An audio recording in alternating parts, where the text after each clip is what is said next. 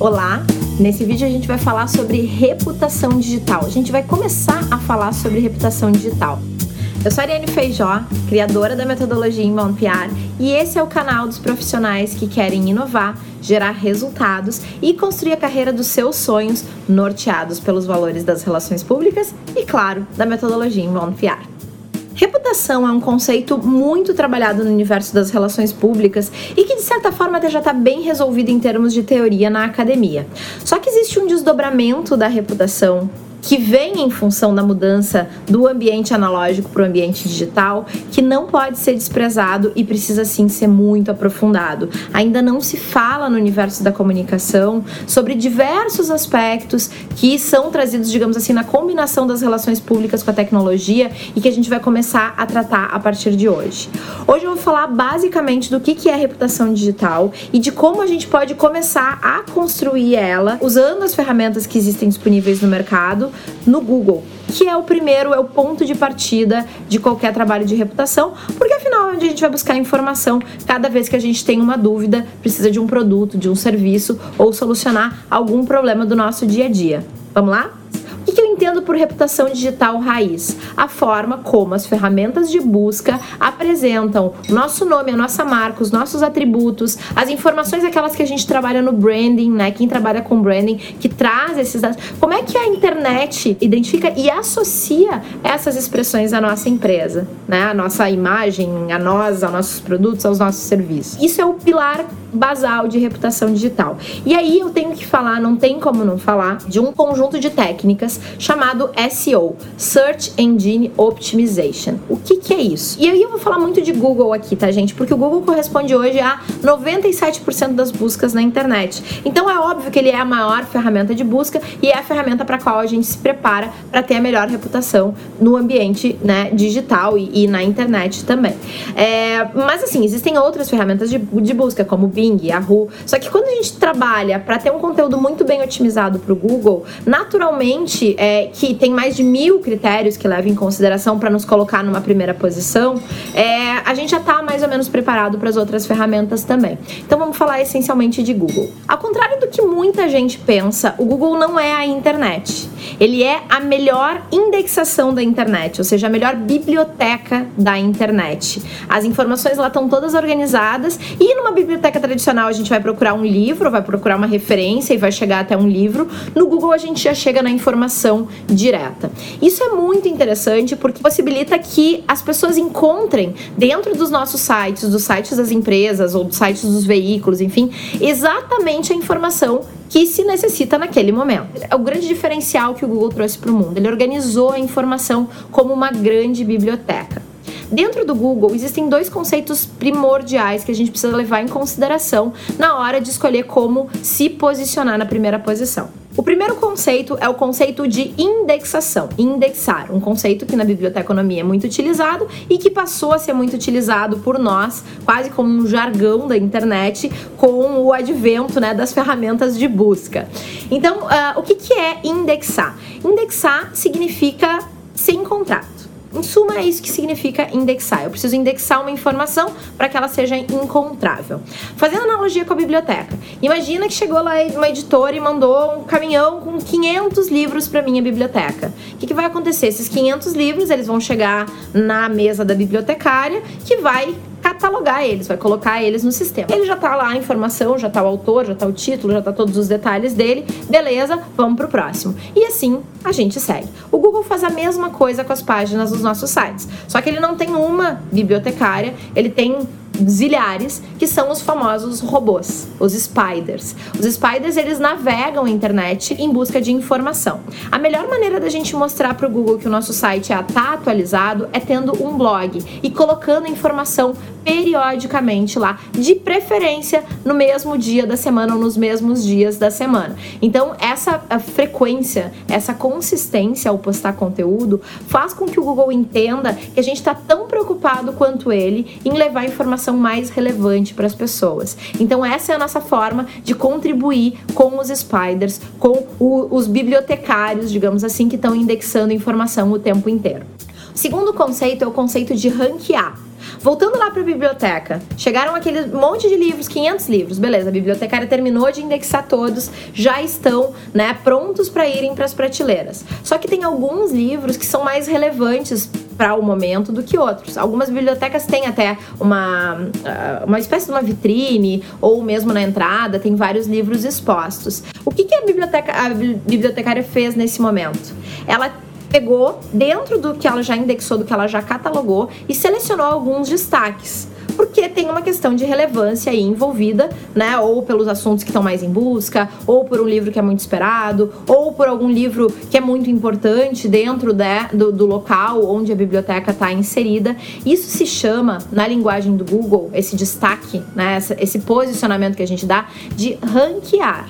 Então, toda vez que o Google entende, as bibliotecárias lá do Google entendem as spiders, é que aquele conteúdo é muito relevante por N razões, e nós vamos falar dos critérios na sequência, o Google dá a deferência de subir posições, de colocar nas primeiras posições. O sonho de todas as empresas, eu entendo, deveria ser estar pelo menos na primeira página do Google. Porque tem uma frase que eu adoro na internet que diz que a segunda página do Google é o melhor lugar para gente esconder um cadáver. Estar na primeira posição do Google significa ser muito relevante, ser autoridade para um determinado assunto. E existem duas formas de estar na primeira posição do Google. Uma delas que não é a que constrói reputação digital, que é pagando, e não é a forma favorita do Google, muito embora o Google viva de publicidade também, mas ele quer que a melhor, a primeira informação que a gente encontra nas suas páginas, assim como as outras ferramentas de busca também, seja a mais relevante para nossa busca. Para botar as informações na primeira posição ou na posição zero, o Google usa uma série de recursos como machine learning, inteligência artificial, é, engenheiros de software diversos e, né, pra, que estão ali observando tudo isso no dia a dia e por aí vai, é uma infinidade de coisas. Como eu falei um pouquinho mais cedo no vídeo, são mais de mil critérios que o Google leva em consideração para colocar um conteúdo na primeira posição. Eu vou contar para vocês agora como a gente trabalha. Claro que a gente não olha para esses mil critérios, mas a gente olha para aqueles que são mais próximos e mais fáceis de se ajustar. Então eu vou contar para vocês o que, que a gente leva em consideração para começar, para já pensar, vou produzir um conteúdo de hoje em diante, o que, que eu tenho que fazer para ele ter chances de galgar as primeiras posições e chegar lá na posição 1 ou que está na posição 0 do Google. Ação número 1. Um, a gente precisa se preocupar não só em estar tá na primeira posição, mas estar tá na primeira posição para as palavras-chave com o melhor volume de busca. Imaginem o Google e as palavras-chave como uma, uma via na internet, ou, né, enfim, como um, como um shopping. Vamos imaginar como um shopping. A gente tem áreas que são mais expostas no shopping, são mais visíveis, e a gente tem áreas que são menos expostas. Quando a gente escolhe uma palavra-chave que tem um menor volume de busca, a gente está escolhendo uh, botar a nossa loja num lugar mais escondidinho do shopping. Até as pessoas poderão procurar, mas não vai ser tanta gente assim que vai chegar para elas. Por outro lado, a gente tem aquelas palavras que têm muito volume de busca, que são a loja no espaço mais visível do shopping center. Então, como é que a gente faz para descobrir se a minha palavra-chave tem muito ou pouco volume de busca? Se eu estou escolhendo uma palavra para botar no meu texto que está escondidinha no shopping ou que está mais visível? O Google tem uma ferramenta que é o Google Keyword Tool, que lá a gente consegue pesquisar, navegar bastante, e tem uma outra ferramenta que eu adoro, que é hoje do cara que mais fala sobre conteúdo orgânico na internet, o Neil Patel. Essa ferramenta se chama Uber Suggest. Quando a gente colocar lá o site ou mesmo uma palavra-chave que a gente queira aparecer melhor, ele vai nos dizer exatamente o volume de busca que tem para aquela palavra e também quais são os sites que já estão melhor posicionados para ela. Vale a pena dar uma olhada, pesquisa aí. Dica número 2 saiba para quem tu tá escrevendo. E aqui a gente volta muito importante na abordagem das personas. A gente precisa entender qual é a linguagem, como é que essas pessoas buscam na internet, porque quem vai definir as palavras-chave é não necessariamente somos nós, mas sim as pessoas que a gente quer que nos encontrem. Para isso tem uma outra ferramenta muito legal na internet que se chama Answer the Public. Ela é paga, mas oferece algumas consultas gratuitas, mas vale a pena para quem trabalha muito com produção de conteúdo usar o Answer the Public. Lá dentro, a gente coloca uma expressão, experimentem, e ele já traz toda uma série de possibilidades de perguntas, de respostas e de termos relacionados àquela palavra para que a gente decida, não é, quais fazem mais sentido para nossa persona. Então, teu planejamento é a parte mais importante. Teve um vídeo que eu coloquei aqui recentemente, vou deixar o link para vocês, que fala sobre planejamento de comunicação e o planejamento de, de conteúdo de palavras-chave com foco em busca orgânica é um pilar super importante desse planejamento também, tá bom? Então, usem o Answer the Public para identificar como é que as pessoas estão falando, o que, que elas estão se questionando, o que, que elas estão comentando sobre um determinado termo. Ah, muito importante. Eu falo de palavra-chave como tradução literal de keyword, mas na verdade não precisa ser só uma palavra, pode ser uma expressão. A gente falava muito mais antigamente, ainda se usa mais menos, a expressão palavra-chave de cauda longa. Então, por exemplo, eu quero chocolate. Vou falar, chocolate vai aparecer milhares de coisas. Se eu colocar sorvete de chocolate, eu vou ter um volume menor de respostas. Se eu colocar sorvete de chocolate belga, vai dar um volume menor. E se eu colocar sorvete de chocolate belga próximo a mim, eu quero saber só o que tá na nossa volta. E aí tem a ver com um conceito do Google que eu adoro e eu vou colocar aqui o vídeo para vocês, que é o vídeo dos micro momentos. É um vídeo que o Google explica que a gente tem que pensar em palavra-chave não só para ser encontrado, mas sim para que a gente corresponda à busca das pessoas no momento que elas estão. Dá uma olhada. Próxima ação, ação número 3 identificou as palavras e sabe quem é a persona que tu está falando, já sabe o que, que elas estão perguntando, criar um plano de conteúdo. Esse plano de conteúdo, ele tem que partir das palavras-chave. Então, entendendo, e é legal a gente misturar um pouquinho. Não adianta querer ser fominha e dizer, não, eu vou pegar logo essa palavra que tem um milhão de buscas, chocolate. Tá, mas aí tu vai falar com um monte de gente que não é a tua persona, que não quer saber o que tu tem para falar. Então, cria um plano e começa, sei lá, com 5, 10 palavras-chave e trabalha elas, produz conteúdo para elas. Oi, Vicente. Vicente adora produzir conteúdo pro Google, ele tá sempre junto, ele não consegue ficar longe. Mas voltando, faça uma lista de 5 a 10 palavras-chave e comecem a trabalhar elas com foco em desenvolver as respostas que as pessoas de vocês procuram na internet. Quando for produzir conteúdo, e agora eu vou para dica número 4, é importante a gente levar em consideração algumas coisinhas, algumas regrinhas bem básicas. E aqui, gente, eu tô falando de básico do básico mesmo. A gente vai aprofundar esse assunto bastante, mas aqui é para vocês poderem começar e começar a construir reputação e ver. É muito legal a gente ver os textos que a gente produz no Google crescendo.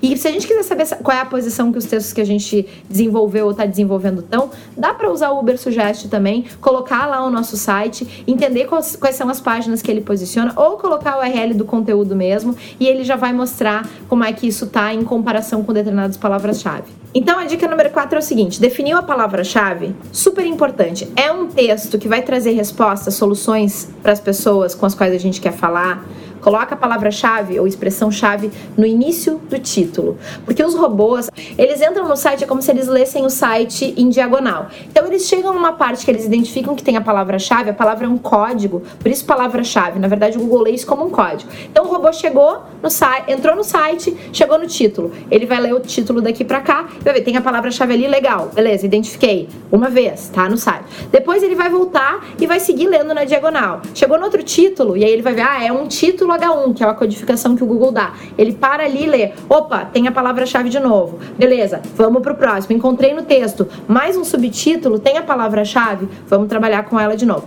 Isso não pode ficar repetitivo, tá? Tem que ser legal de ler. A gente tem que escrever para humano e não para robô. Já foi essa época que a gente escrevia para o robô do Google. Não é mais isso. A gente está escrevendo para as pessoas.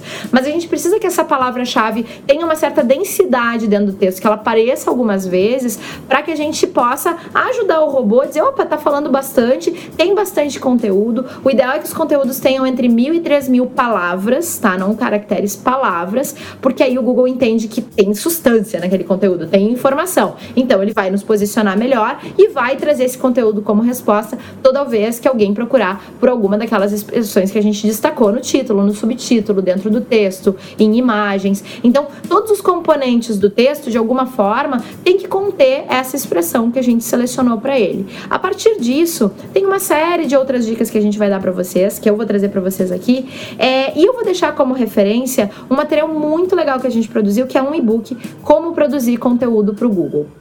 Essas são, claro, algumas das regras, né? Algumas das, dos mais de mil critérios que o Google leva em consideração, mas que eu vejo que muita gente ainda não sabe. Então, faço questão de reforçar. Palavra-chave, pesquisa. É, entendeu qual é a palavra-chave? Entende se ela tem volume de busca. Se ela não tiver volume de busca, pensa em alternativas, conversa com a persona, entende como é que ela se refere àquele assunto e aí então desdobra o texto. Gente, isso é fazer relações públicas para o Google. O Google entende relações públicas públicas, construção de relacionamento por link e por palavra-chave. Se a gente não dominar isso, a gente não vai conseguir ter uma estratégia de fato online. Porque afinal de contas, falando de digital, o primeiro lugar onde as pessoas vão procurar a gente é nas ferramentas de busca. Não é no Face, não é no Instagram, não é no LinkedIn. Talvez no YouTube, e para o YouTube essas regras valem na mesma, é a mesma coisa. Mas independente, o Google indexa muito bem o YouTube porque são a mesma empresa. Então a gente precisa pensar em palavra-chave, persona, palavra-chave e posicionamento dessas palavras-chave dentro do texto.